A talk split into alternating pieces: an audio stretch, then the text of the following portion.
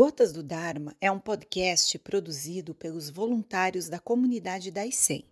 As perguntas a seguir são feitas por alunos durante as práticas virtuais.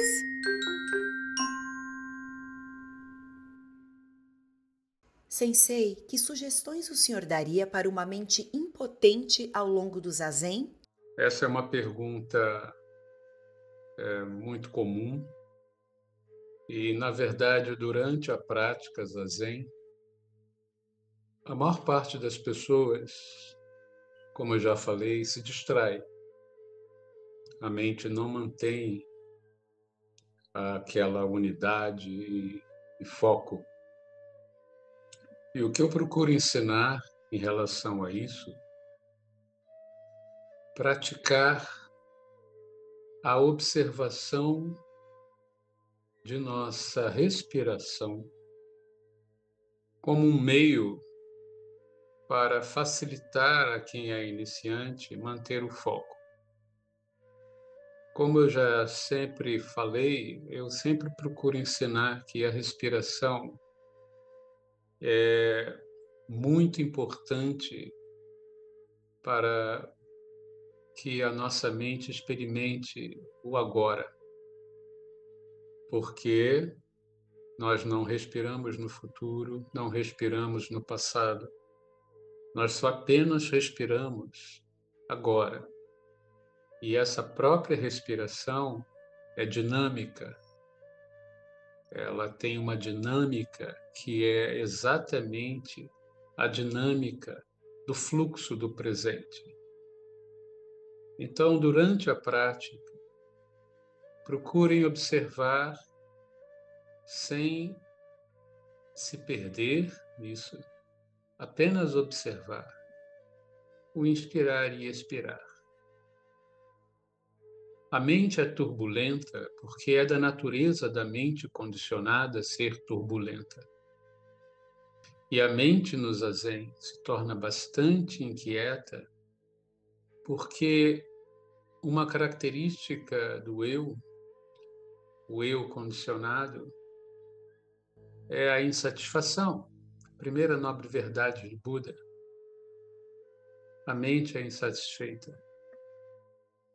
E o zazen é algo muito estranho à, à mente egóica, ao processo egoísta. É uma atitude de silêncio e imobilidade. O nosso eu não gosta disso porque a reafirmação da nossa identidade depende muito da excitação, de coisas acontecendo, imagens passando, sons, e o silêncio, a respiração e o estar imóvel não são adequados para sustentar a ilusão do eu. Então, a turbulência na nossa mente é um sinal de insatisfação do nosso eu.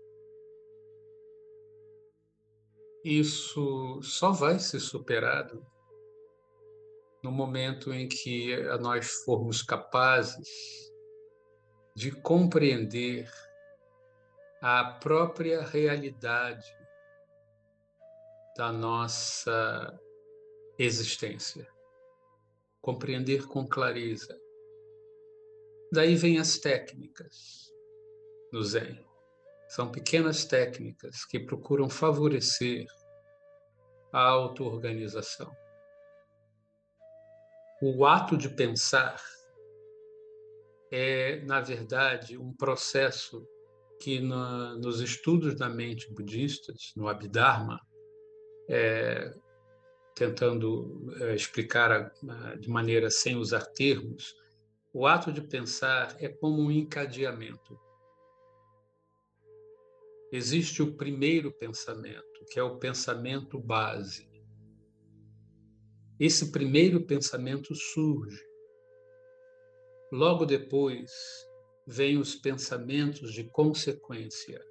Por exemplo, ah, eu preciso resolver aquele problema no meu trabalho. Esse é o pensamento básico que surge.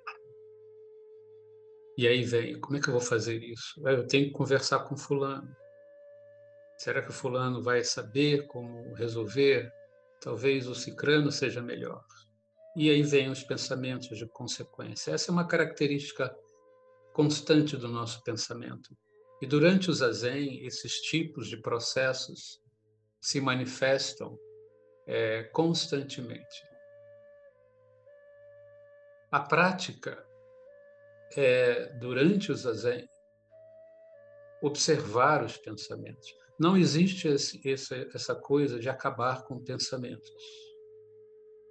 Pensamentos não são vilões. Eles se tornam vilões devido à insatisfação do, do nosso eu. Nós precisamos observar o pensamento. Daí vem a concentração.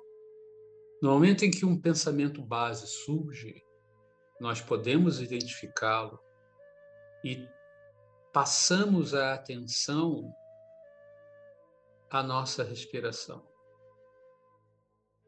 Eu, no início da minha prática, quando eu era jovem, eu costumava fazer o seguinte: quando eu conseguia identificar um pensamento base, aquele que surge, eu inspirava e segurava um pouco a, a, a, o ar por alguns segundos. Isso me ajudava a manter o foco no agora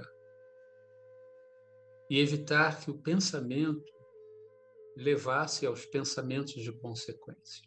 Ele aparecia e ele morria. Quando eu falo pensamento, aqui eu digo esse diálogo interno constante que nós temos. Isso nós chamamos de pensamento. O ouvir o barulho, de um carro passando, tá? o perceber uma sensação, são partes da nossa natureza mental. Tudo isso precisa ser observado, mas o pensamento mesmo, aquele que realmente causa turbulência ou distrai, é o diálogo interno. Nós falamos conosco. Ah, eu tenho que resolver o problema no trabalho. Nós falamos isso na mente.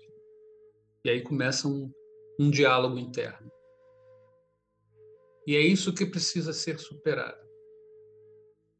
A superação disso vem com constância na prática, paciência e concentração.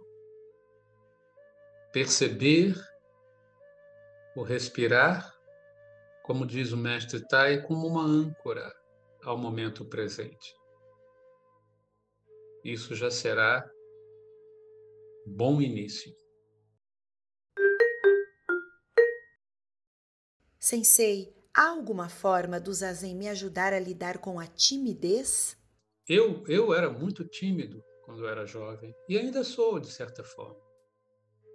Sou uma pessoa muito reclusa. Mas quando eu era muito jovem, nos meus 15, 16 anos, é, eu era mudo. Eu não falava. Não que eu não falasse, mas. Porque eu era muito tímido. Eu não quero parecer que eu esteja mais ou menos vendendo a prática Zen como uma cura, como um remédio. Mas quando eu comecei a prática, eu tinha meus 17, é, eu comecei a observar melhor a mim mesmo. Eu comecei a perceber mais a mim mesmo ao longo dos anos, não no início. No início eu era como qualquer iniciante no zazen. Imaginava coisas e tive que aos poucos aprender. Eu já lia muito nessa época gostava muito de ler sobre espiritualidade, mas a prática é outra coisa. Sempre é outra coisa.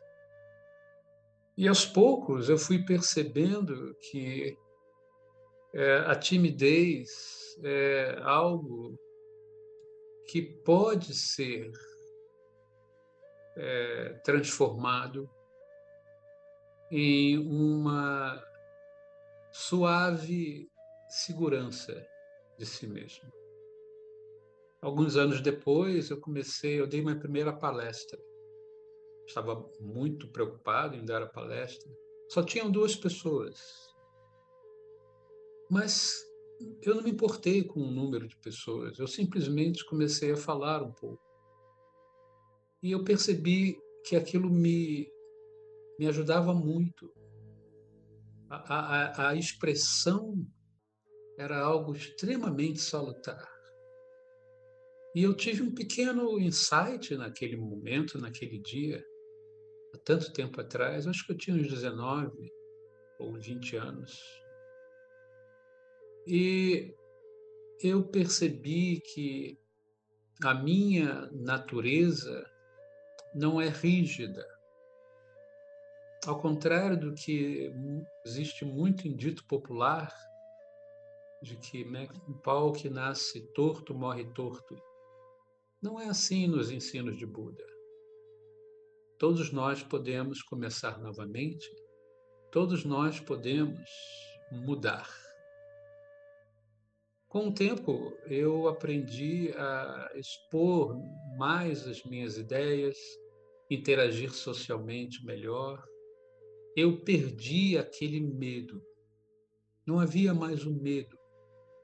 O medo de interagir, o medo do que as pessoas iriam pensar. Eu não tinha mais essa preocupação. E quanto mais eu praticava e me aprofundava no Zen, mais a minha mente atingia um bom nível de tranquilidade nesse ponto. Hoje em dia eu ainda sou uma pessoa muito, muito é, reclusa. Eu gosto muito de ficar em casa, fazer as minhas coisas, escrever, é, fazer poesia, mas gosto dos amigos, gosto de conversar.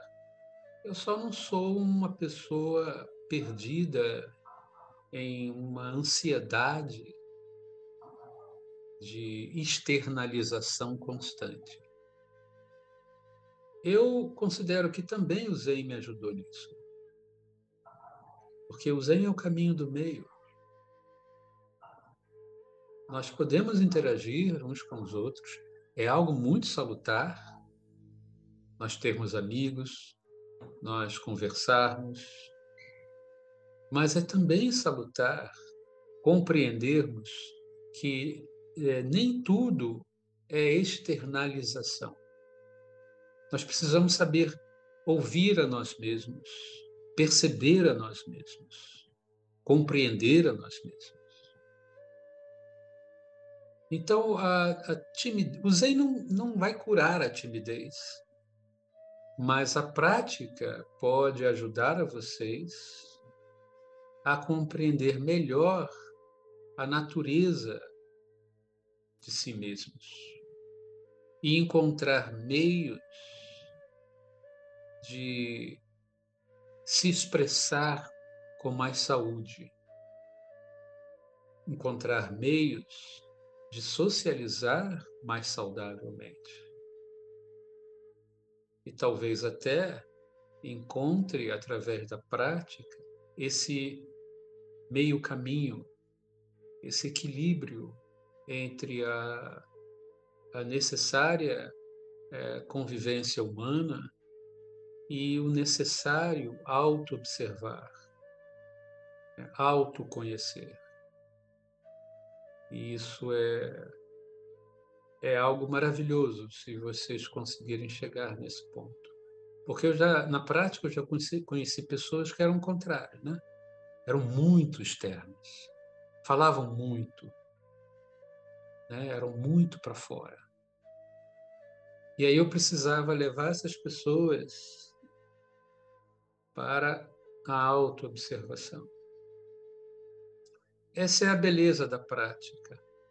Ela leva as pessoas muito introspectivas a reconhecer o externo e as pessoas muito extrovertidas a reconhecer e respeitar o interno atingindo aí um saudável meio termo. Confie na prática, mantenha-se sempre atento ao que está dentro e ao que está fora. Essa é a prática zazen. Não é o esquecer que está fora e só pensar no está dentro. Nem ficar preocupado com o que está fora esquecer o que está dentro. O zazen é a maneira com que nós precisamos lidar com o que é fora e o que é dentro. Esse é o caminho do meio.